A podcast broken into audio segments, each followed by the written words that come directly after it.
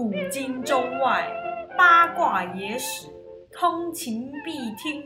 史乱中企业股份有限公司。欢迎来到史乱中企业股份有限公司的频道，我是姚丸。我是年年，我们的频道主要是在讲一些我们有兴趣的历史主题，没错，就这样。那我们今天要讲的主题是有钱能使人耳聋，一代歌后佛罗伦斯的故事。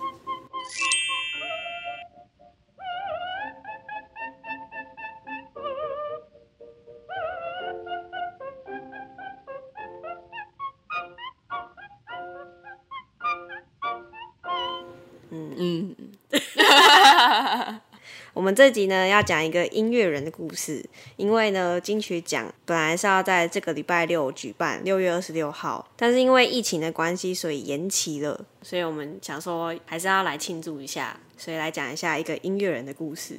可是呢，因为金曲奖嘛，就是集结了一大群唱歌很好听的对人，唱歌很好听的人，所以我们反其道而行来讲一个唱歌很难听的人，但是他非常非常的有名。我们要讲这个人的故事呢，后来还有改编成一部纪传式电影。那这部电影呢叫做《走音歌后》，是由美丽史翠普主演的。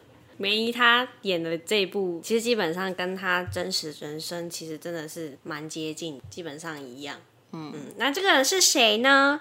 他名字叫做佛罗伦斯·佛斯特·真金斯。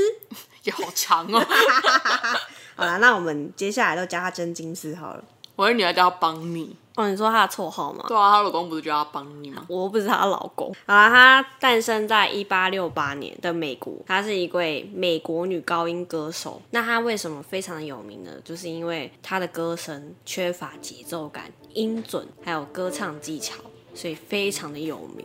有名到我们现在还会不断的改编他的故事，就可以知道他有多么的厉害。他们家非常的有钱，以台语来说的话，产条啊、哦，发音有标准吗？有啊，可是产条啊是指就是他有很多田地耶对，就是他们家是美国大地主，哦，那真的是长条啊，是吧？对他们家是美国大地主，然后他爸又是律师，所以他们家非常的有钱。他身为一个有钱人的千金女儿，他妹妹在小时候因为生病去世了，所以她就是他们家独生女。哇，嗯，所以就是集众千宠爱于一身。你看他的电影的时候，你可以感觉到他就是那种很梦幻的人，很梦幻，然后一生好像没有什么任何挫折，然后也就是勇于追梦的一个人。因为他毕竟就是千金小姐嘛，所以小时候就算他爸妈没有想要培养他成为音乐家，但是还是会让他去学一点钢琴啊什么的。有钱人家就是必做的事情。我觉得现在好像不管是不是有钱人家，好像爸妈都会拼尽全力，就要让小朋友学钢琴还是什么之类的。对啊，台湾小孩的趋势。对啊，不知道为什么哎、为什么一定是钢琴啊？现在应该会有点不一样了吧？我高中的时候看小朋友，他们都在学那个朱宗庆的那个朱宗庆打击乐团。对对对哦，啊，好像有一阵子朱宗庆打击乐团很有名，对，呃，好像每一代就是学乐器的不一样。那以前呢，真金斯呢，他学的呢就是钢琴。他说他对表演的热情始于他七岁的时候。他七岁的时候就在白宫为罗斯福总统举行了一场钢琴演奏会，我觉得算蛮厉害的耶。对啊，不管是他家有没有钱，重点是他要很会弹，才可以在白宫举办演奏会吧。就算他再怎么有钱，他不会弹，他也没有办法在白宫演奏吧。所以我觉得他他七岁的时候就做过这件事情，我觉得算是蛮厉害的。嗯，而且就是因为他小时候就有这样的成就，算是一个启发吧，就是让他开始喜欢上音乐，然后爱上表演这件事情。可是呢，后来呢，他长大之后，他想要进一步的出国去学习音乐，担任钢琴家，但是他们家的人都拒绝赞助他，所以呢，才十七岁的真金师呢，他就离家出走，跟一位大他十六岁的医生法兰克私奔，大他十六岁，他那时候十七岁，嗯，所以他等于是跟一个三十几岁的大叔私奔。后来法兰克就成为她的丈夫，结果第二年她就从丈夫那边感染了梅毒，天哪！她就跟他结束关系。可他离家出走的时候，他不是先去当家教吗？钢琴家教。一开始还不是。等一下啦，先让我讲一下她跟她老公的这件事情嘛。她就从她那边感染了梅毒之后，她就跟他结束关系嘛。过了很多年之后，她就说她跟他已经正式离婚了。但是大家都没有找到关于他们离婚的正式的文件。真金丝还是一直用着她前夫的这个姓氏，一直到她死去。为什么啊？我觉得可能是那个时代的法律很难离婚或者是什么之类的吧。回来后来不是又交了第二个老公？对啊，但是他们没有正式结婚。那他后来因为手受伤，所以他不得不放弃他成为钢琴家梦想，所以他才开始当钢琴老师。在一九零零年的时候，他跟他母亲搬到纽约市，刚好在一九零九年那个时候，他已经四十出头了。他遇到一位三十三岁英国演员。就是你刚刚说那一位，嗯，他叫贝菲尔，他们开始同居，那种很模糊、若有似无的同居关系。虽然他们没有正式结婚，那个时候好像有一种法律，就是好像你有同居就是实行夫妻的义务之类的哦，那种时代背景。但他们的同居关系也是非常的暧昧，嗯，因为也没有真的住在一起。对，那这段关系维持了三十六年，一直到曾金斯过世，嗯。那他跟贝菲尔认识的那一年，就是一九零九年呢，曾金斯的父亲也过世，所以他得到一笔遗产，所以呢，他就开始拿那一大笔的遗产投入不被他的双亲跟他前夫看好的歌唱音乐生涯，然后成立了一家音乐俱乐部，叫威尔第。主要成立的缘由，他致力于培养大众对歌剧的喜好。嗯，那他其实也很常在那边举办慈善演出，还有闹军的表演。我觉得她算是一个心心真是蛮好的一个姑娘哎。对啊，她就是因为她很喜欢音乐，所以她才办这个俱乐部，想让大家去更认识歌剧，嗯，让大家去更喜欢歌剧。也在那个时候开始上歌唱课程。她最喜欢就是制作那些很奢华的表演，现场表演。然后在每一部舞台剧的时候呢，会设计一些很夸张的服装，就那些服装都是她设计的。她会在每一部舞台剧中。把自己塑造成是最后 ending 的画面中的那个最亮眼的那个主角出现，像那个大家都会去搜寻他的照片，都一定会看到，就是他穿着一个天使服装的照片，嗯，就后面插着两个天使翅膀，就是他自己设计的，而且他对这个服装非常引以为豪，就你可以知道他就是表演风格就是非常的华丽，嗯。嗯。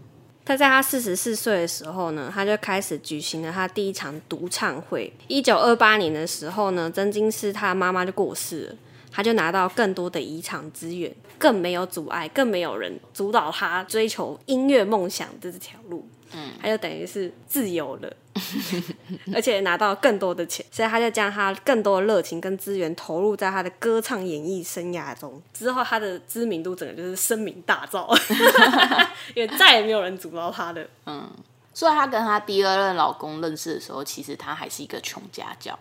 我觉得真的是很刚好，他第二任老公贝菲尔，我觉得。真的是非常非常的刚好哎，因为他本来是一个没有很知名的舞台剧演员，刚好就在他们认识的那一年，曾金是就变有钱了。嗯，就一切都非常的刚好。对啊，你要以阴谋论来说呢，好像也是可以；可是你要以那么的偶然跟刚好，像去说这件事情，好像也是可以。什么概念啊？阴谋论来说，所以就是说贝菲尔杀他爸，是不是？不是啊，就是他可能是为了钱而跟他在一起，也是有这个可能吧。对，但是怎么说也不知道，因为后来他跟他之间的书信也都被毁掉了。那这件事呢，他很喜欢。在他的演唱会上唱一些莫扎特啊、威尔第一些经典歌剧，那他最喜欢唱的那些曲目呢，都是超出他能力范围的歌，所以就是更明显可以听出他真的很不会唱歌，他的音准有多么的可怕，就因为他缺乏对音高和节奏的认知。所以他的伴奏者就非常的辛苦，我觉得他伴奏者才是最厉害的，可以展现伴奏者的技巧，因为他就是要配合他的走音跟他的走拍，去随时调整伴奏的音域跟节拍。嗯嗯，而且他的有一大卖点，就是因为他很喜欢唱歌剧嘛，那有很多歌剧其实唱的那个语言并不是英文，嗯，所以当他演唱外国歌曲的时候，他歌词发音往往就是很好笑，那这也是他的一个歌唱的一个卖点。就是因为他的歌声、歌唱技巧就是有别于传统的那些歌唱家，所以他瞬间就整个声名大噪，变得非常非常有名，甚至有很多名人啊、音乐家都是他的粉丝。是粉丝不是黑粉，是真的是粉丝吗？真的是粉丝，还是只是去了听他的演奏会，然后会有钱呢、没有真的粉丝。很多知名音乐人都很爱听他唱，像有一个百老汇音乐家叫科尔波特，他每次听他唱歌的时候，他都必须要拿他的手杖去重踩他的脚，这样他才不会在真金是唱歌手大笑出来。但是他从来没有缺席过他的演唱会，他就很爱听啊、因为那一部电影从一开始他的私人的演唱会，然后一直到大舞台的演奏会，不都会有一些老人家出现吗？对，我一直以为那些老人家是他的朋友们，是是他俱乐部的人，他的然后又重听，所以听不出他唱歌的问题。他的我那时候是这样想的，他不是创一个俱乐部吗？对啊，他的那个俱乐部很在一夕之间很短的时间之内就集结了大概四百多个会员，而且他那个是高级俱乐部，就是是会员制的那一种，对啊，那四百多个人就是非常的支持他，是因为他有钱吗？还是觉得他的他的音乐可以带来一些欢乐？这个我之后可以讲一下。对哦，还是纯粹只是他们重听，然后只是想要攀这个人际关系？我觉得大家会去听的每一个人的理由都不一样，哦，反正就是这样啊。也是，对，但是我要说这个克尔伯特，就是很多人都是很多音乐家很喜欢听他唱歌的原因，就是我觉得可能是很舒压，嗯，对吧？对，就是你像像科尔波特，他每次听他唱歌，他都要用手杖去重踩他的脚，他就是要憋笑，不至于在表演的时候大笑出来。但是他每一场都不缺席，你看他多爱啊！所以就有评论家对他演出很婉转的评论说，他的演出颇能挑起大众猎奇的胃口。我觉得就像之前法拉利姐啊之类的吧，大家都觉得他唱歌怎么会唱成这样，可是点阅率却出奇的高，嗯的那种感觉吧。很多人都觉得说他所带来的娱乐效果。应该才是最受听众欢迎的部分。嗯，那很多人可能是抱持着那种嘲笑的心态去听他的表演，但是他唱歌的时候非常有自信，所以也有很多人后来真正成为他的粉丝，原因是因为被他的自信吸引演唱到那种魅力吸引到，而且他真的是在演唱的时候，他非常享受歌唱的过程，大家可以感受到他那种很纯粹享受的那种快乐，很多人就会感受到那个快乐，被那个快乐所吸引，或者是有一些音乐家会被那个感受到他那个纯粹快乐而找到音乐的初衷，蛮有道理的耶，其实。所以有一大票的正向的粉丝在支持着他，很神奇吧？他就很有自信啊，因为他也很喜欢去设计一些服装嘛。所以他的那些演奏会，他都会穿那种华丽的服装，然后都那种服装通常都是有什么羽毛啊，一堆羽毛啊，还有一些银饰。羽毛啊，还有一些羽毛啊，啊，sorry 啊，你自己在帮我剪。这知道怎么剪？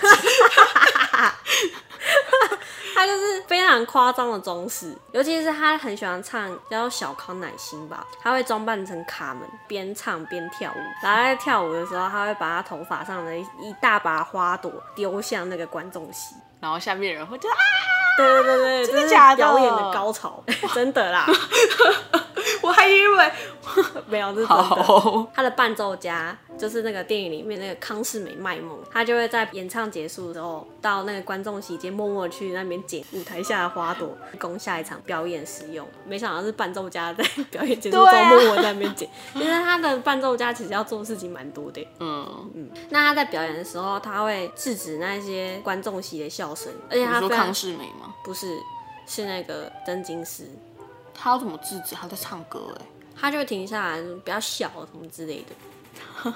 而且他非常有自信，他说那些取笑都是出自于嫉妒他的对手派出来的间谍。我觉得这有点自大了。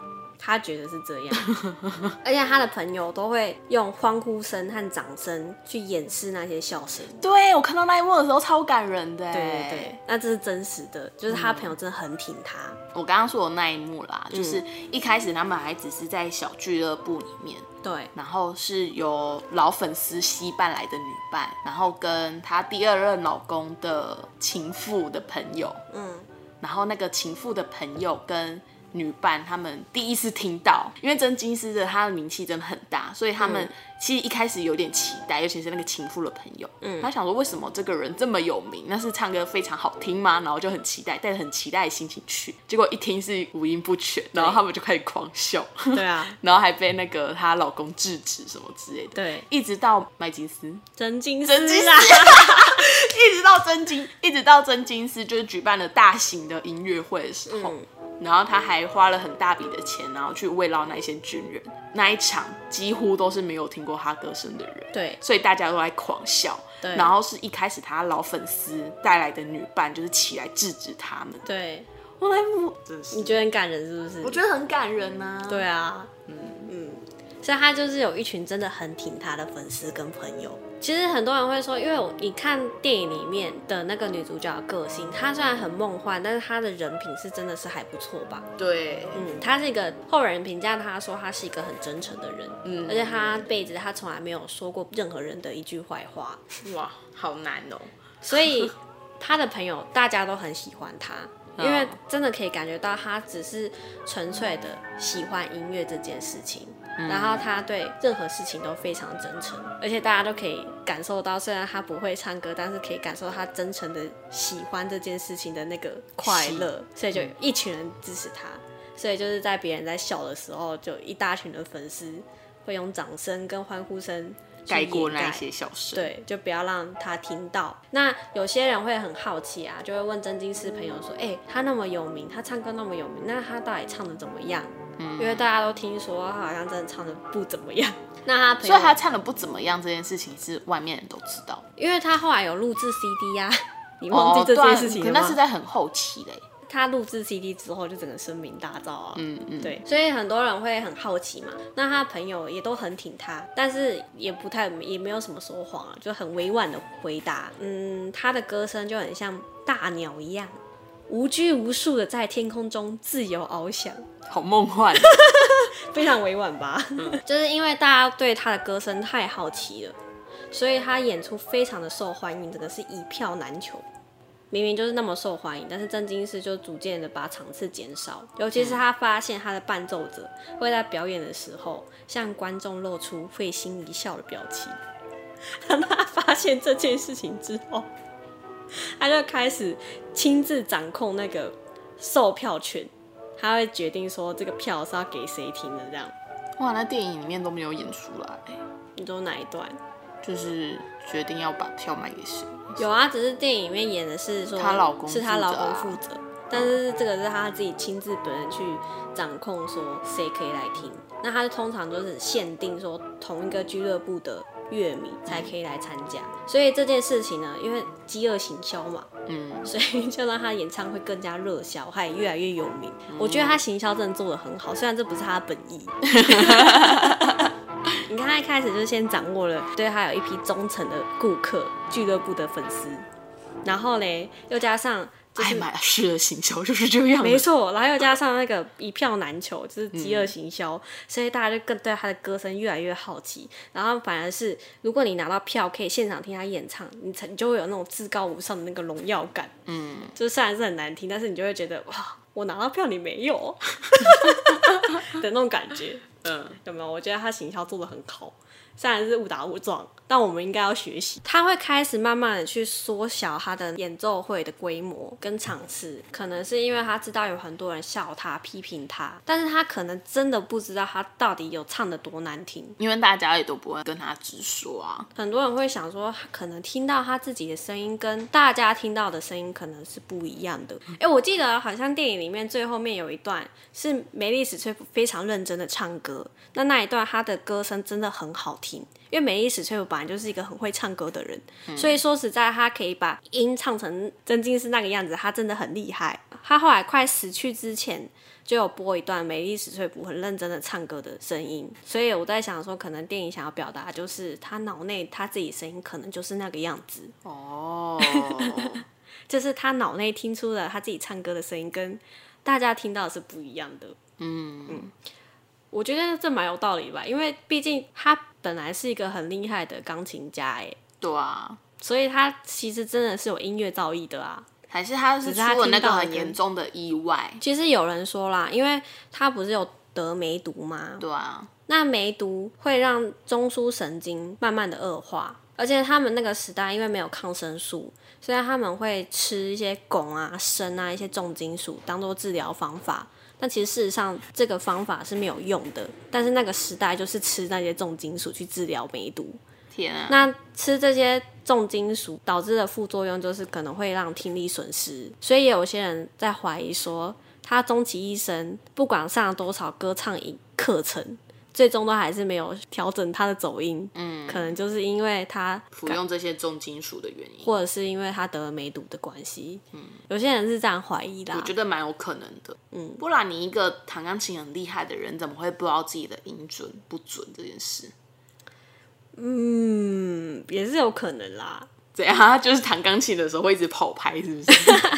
我不知道啊。嗯嗯，但不管他知不知道他唱的难听或不好听，他始终就是觉得说，不管我有没有才华，我就是爱音乐，我就是爱唱。他就是不管一切批评，他就是继续唱下去。所以他对他的演唱这件事情，他非常的有自信。那多有自信呢？就要来讲一件事情，就是那时候有一个非常非常有名的男歌手，他叫做法兰克辛纳区，又是一个法兰克。克。对，华语世界呢都叫他瘦皮猴，这是他的绰号。他是一个美国非常知名的男歌手，被公认是二十世纪最优秀的美国流行男歌手。他很多歌曲都被视为经典，有一首最有名的歌叫《New York New York》，纽约纽约，纽约，不是那不是那首。可是你去 你去 YouTube 搜寻那个他唱的《New York New York》，你一定有听过。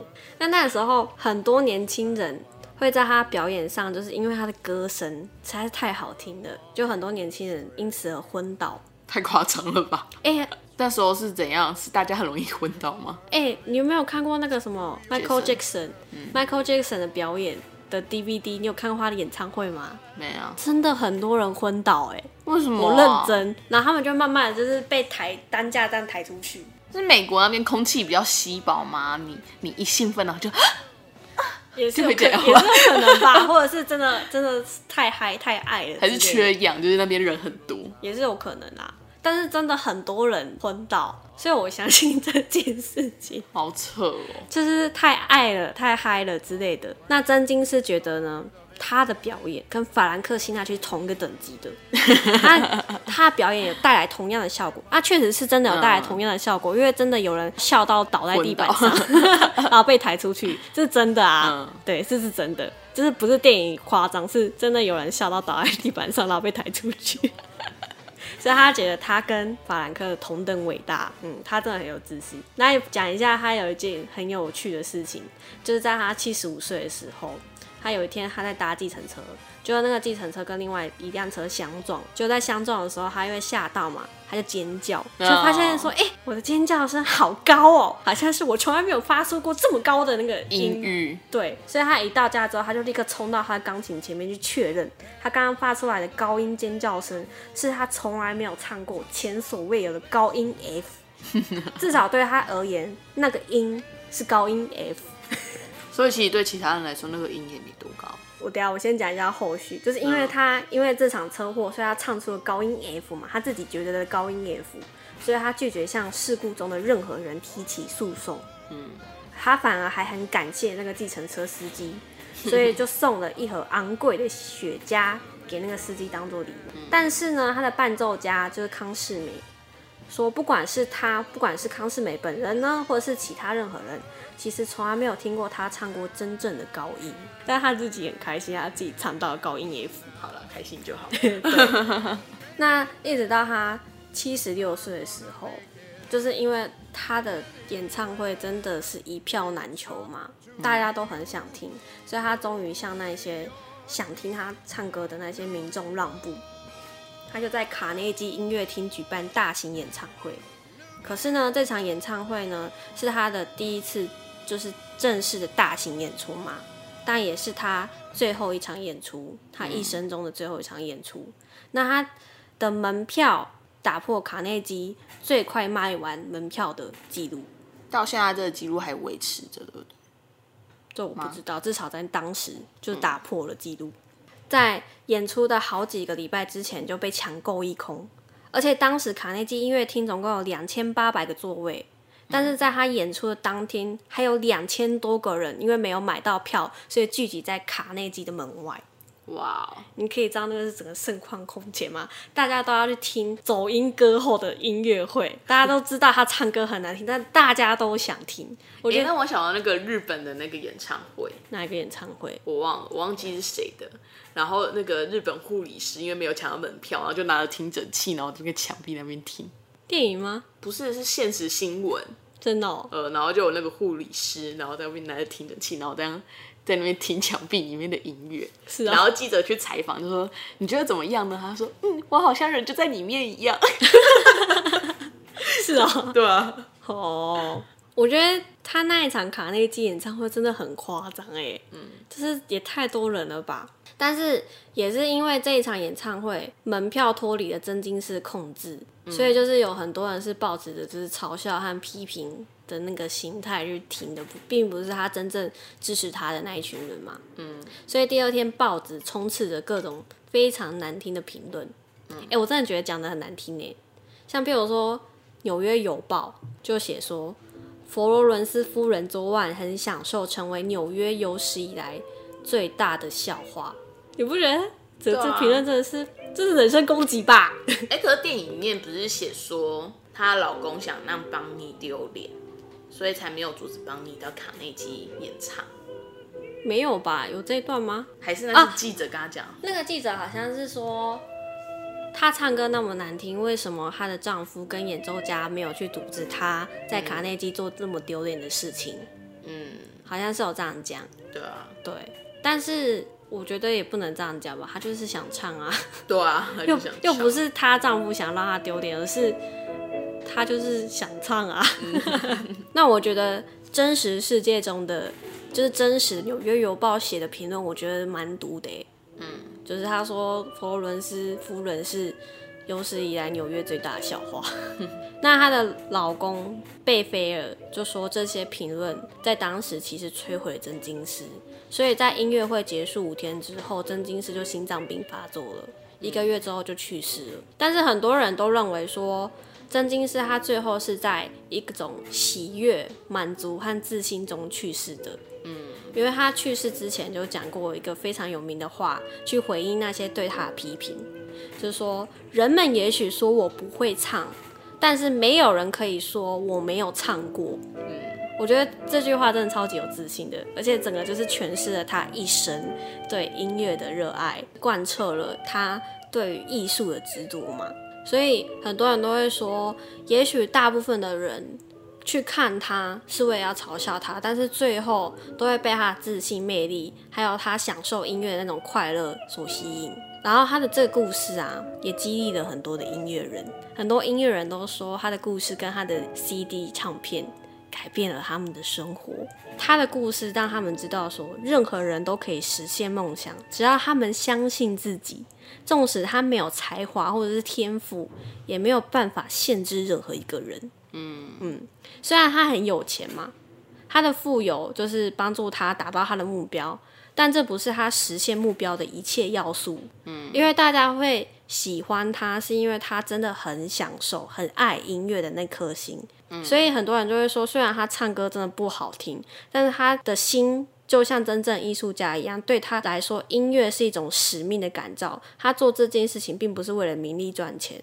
嗯嗯，所以很多人喜欢他的音乐，是因为喜欢他的享受。所以纯粹的，对，所以大家看他，并不会觉得他的表演很悲惨，而且他真的达到很多成就啊！我觉得那些成就是有钱又想唱歌的人也达不到成就。像譬如说，他打破卡内基的卖票记录嘛。而且他的 CD 在他死后也不断再版，到现在都还没有绝版哦，哇，很厉害吧？哎、我们现在在 Spotify 也听得到他的所有 CD 哦，嗯，我真的觉得蛮厉害的。就像他电影里面演的桥段一样，就是他录制 CD 呀、他录制 CD 的时候，因为他对他的歌声非常有自信，所以他录 CD 的时候都是一唱到底，呃从来不唱第二遍的。嗯，就是超猛的，很少有人可以做成这样。就是很多那个录制的制作人都说你要不要再唱第二遍之类的，说不用，我觉得我唱很完美。所以他的 CD 是非常非常的真实，对。而且他年代还没办法调音，对，而且他一唱到底，他没有修的，哇，好累哦，好耗体力。哦。所以他真的很厉害。所以他真的是唱出了他的代传奇。他可能就是想要告诉大家说，你不会唱歌，你唱歌很难听也没关系，只要你爱唱，你有那一颗心，你相信你自己，任何的梦想都可以实现，你也可以拿到金曲奖。就算你五音不全，你觉得可以吗？应该是没办法，但是我觉得可以参加走中奖，哦，应该可以成为一代网红。对，所以人呐、要有自信，是，唱歌就算很难听也要自信。对，对，所以你现在要不要来开始一展你的歌喉给大家听？好，我现在来唱台湾金曲奖历年来得奖的歌曲。哦，哦，我就随机年代，随机一个人，随机一首歌，然后哼给念念听。哼，因为不然唱出歌词会很明显，所以用哼的。哦，对，然后让我猜是不是？对，让你猜什么歌？好啊。哎、我要先说姚婉，她跨出了非常大的一步，因为我们之前在玩线上 KTV 的时候，她唱歌被她男朋友的朋友们听到了，之后她就陷在这个纠结小剧场当中非常久，然后一直他一直跟我说怎么办？大家都听到，听到怎么办？为什么大家都听到？然后非常非常。而且我还是戴那个抗噪耳机，所以好像唱很大声。哦，真的假的？对你有唱很大声吗？我在另外一边没有什么感觉。真金氏故事，你有没有一点就是安慰？并没有啊，为什么？为什么没有安慰？我想说，我要讲这个故事就是安慰你，拿出自信，继续唱你的歌。我是有羞耻心的人，我没有那么的有自信，我不是真金丝。不行，你要你要跨出你的舒适圈反。正剪结束我、啊，太难听我就剪掉就好了。你不是说你就最期待这一 part 吗？就这一集。因为我觉得这个 part 很好玩呢、那来玩啊很！综艺节目。好来啊好开始。好，哒哒哒哒哒哒哒哒哒。我听过吗欸如果你唱这种如果你唱我没听过的，这你一定有听过。那你再唱一次。好，我再唱一次，因为我刚刚唱太高了。哒哒哒哒哒哒哒哒哒。哒哒哒哒哒哒哒哒哒哒哒。希亚吗？哒哒哒。卢广仲希亚。对呀、我竟然听得出来！我好厉害哦！我好厉害！不是说你唱的厉害，是说我好厉害。哎、我真的觉得我唱得出来很厉害。对啊，二零一八年的，这是二零一八年年度歌曲奖。哦，卢广仲真厉害。对呀，他好像那个什么刻在我心底的名字，还是刻在你心底的名字？刻在你心底的名字那一首，你知道我说那一首吗？我知道，我跟你说那一首。他也是，好像也是今年的最佳歌曲的入围，哦，对啊，刻在我心底的名字。刻在我心里的名字。嗯，下一首。哒哒哒哒哒哒哒哒。嘟嘟嘟嘟嘟嘟嘟嘟嘟嘟嘟。好耳熟，好耳熟。再 run 一次吗？对，哒哒哒哒哒哒哒哒。嘟嘟嘟嘟嘟嘟。蔡依林的，对不对？对。那一首叫什么啊？那一首 怪美的吗？不是。是什么？叫什么啦？我知道那一首啦，但我这样哒哒哒哒。就这四个字啊。啊，玫瑰少年。呃哦，对对对对对对，哇，我听得出来。二零一九年的年度歌曲奖。哦，嗯好，我再来看看。哒哒哒哒哒哒哒哒哒哒。我听过吗？你听过啦？你确定我听过？你听过啦？我再重弹一次好了。哒哒哒哒哒哒哒哒哒哒哒哒哒哒哒哒哒哒。算了，放弃。什么啦？那什么？喝大力酒来。屁啦！你再唱一次。好大力丢来，哒哒哒哒哒，玩太没来在，哒哒哒哒哒哒哒哒哒，哒哒哒哒哒。好哦，这里要剪掉吗？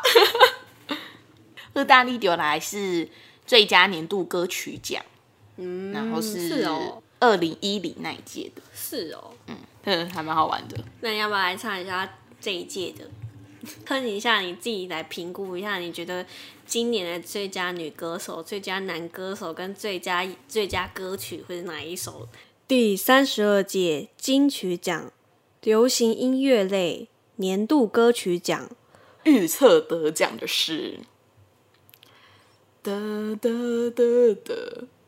哒哒哒哒哒哒哒哒哒，刻在我心底的名字、哒哒哒哒哒哒哒哒。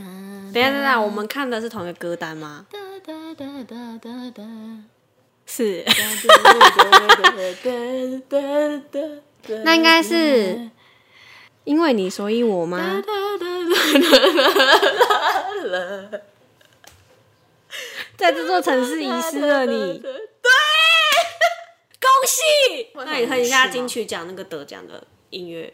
哒哒哒哒哒哒哒哒哒哒哒，那是金马吧？哦，这是金马，而且那金曲你而且？你真的唱走音呢。我觉得金马，我以为都同一首金哎。马主题曲真的很好听呢。还是他没有啊？他入围，他那个得奖的时候放的是他们那个歌手的歌，是不是？所以没有特别的主题曲。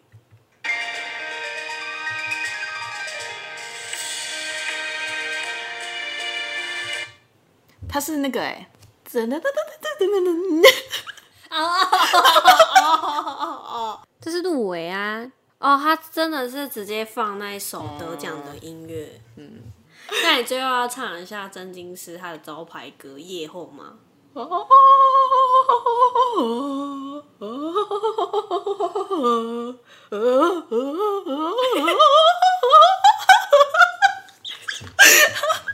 是这样唱吗？后面不是，他不是这样吗？哦，不是啊，不是。对对对对对对对对对。我们敬佩他，自己斟酌解。好好笑。我们是十万中企业股份有限公司，我们会在每个礼拜四的早上十点更新一集正集。三十五分钟之类的。那我们今天的故事就到这里喽。如果你喜欢我们的话，欢迎订阅我们。我们会在每周四的早上十点更新，周一早上十点会更新一个睡前故事早安版的版本。那如果喜欢我们的话，请记得订阅我们，并给我们五星评价，追踪我们的 IG。就这样，拜拜。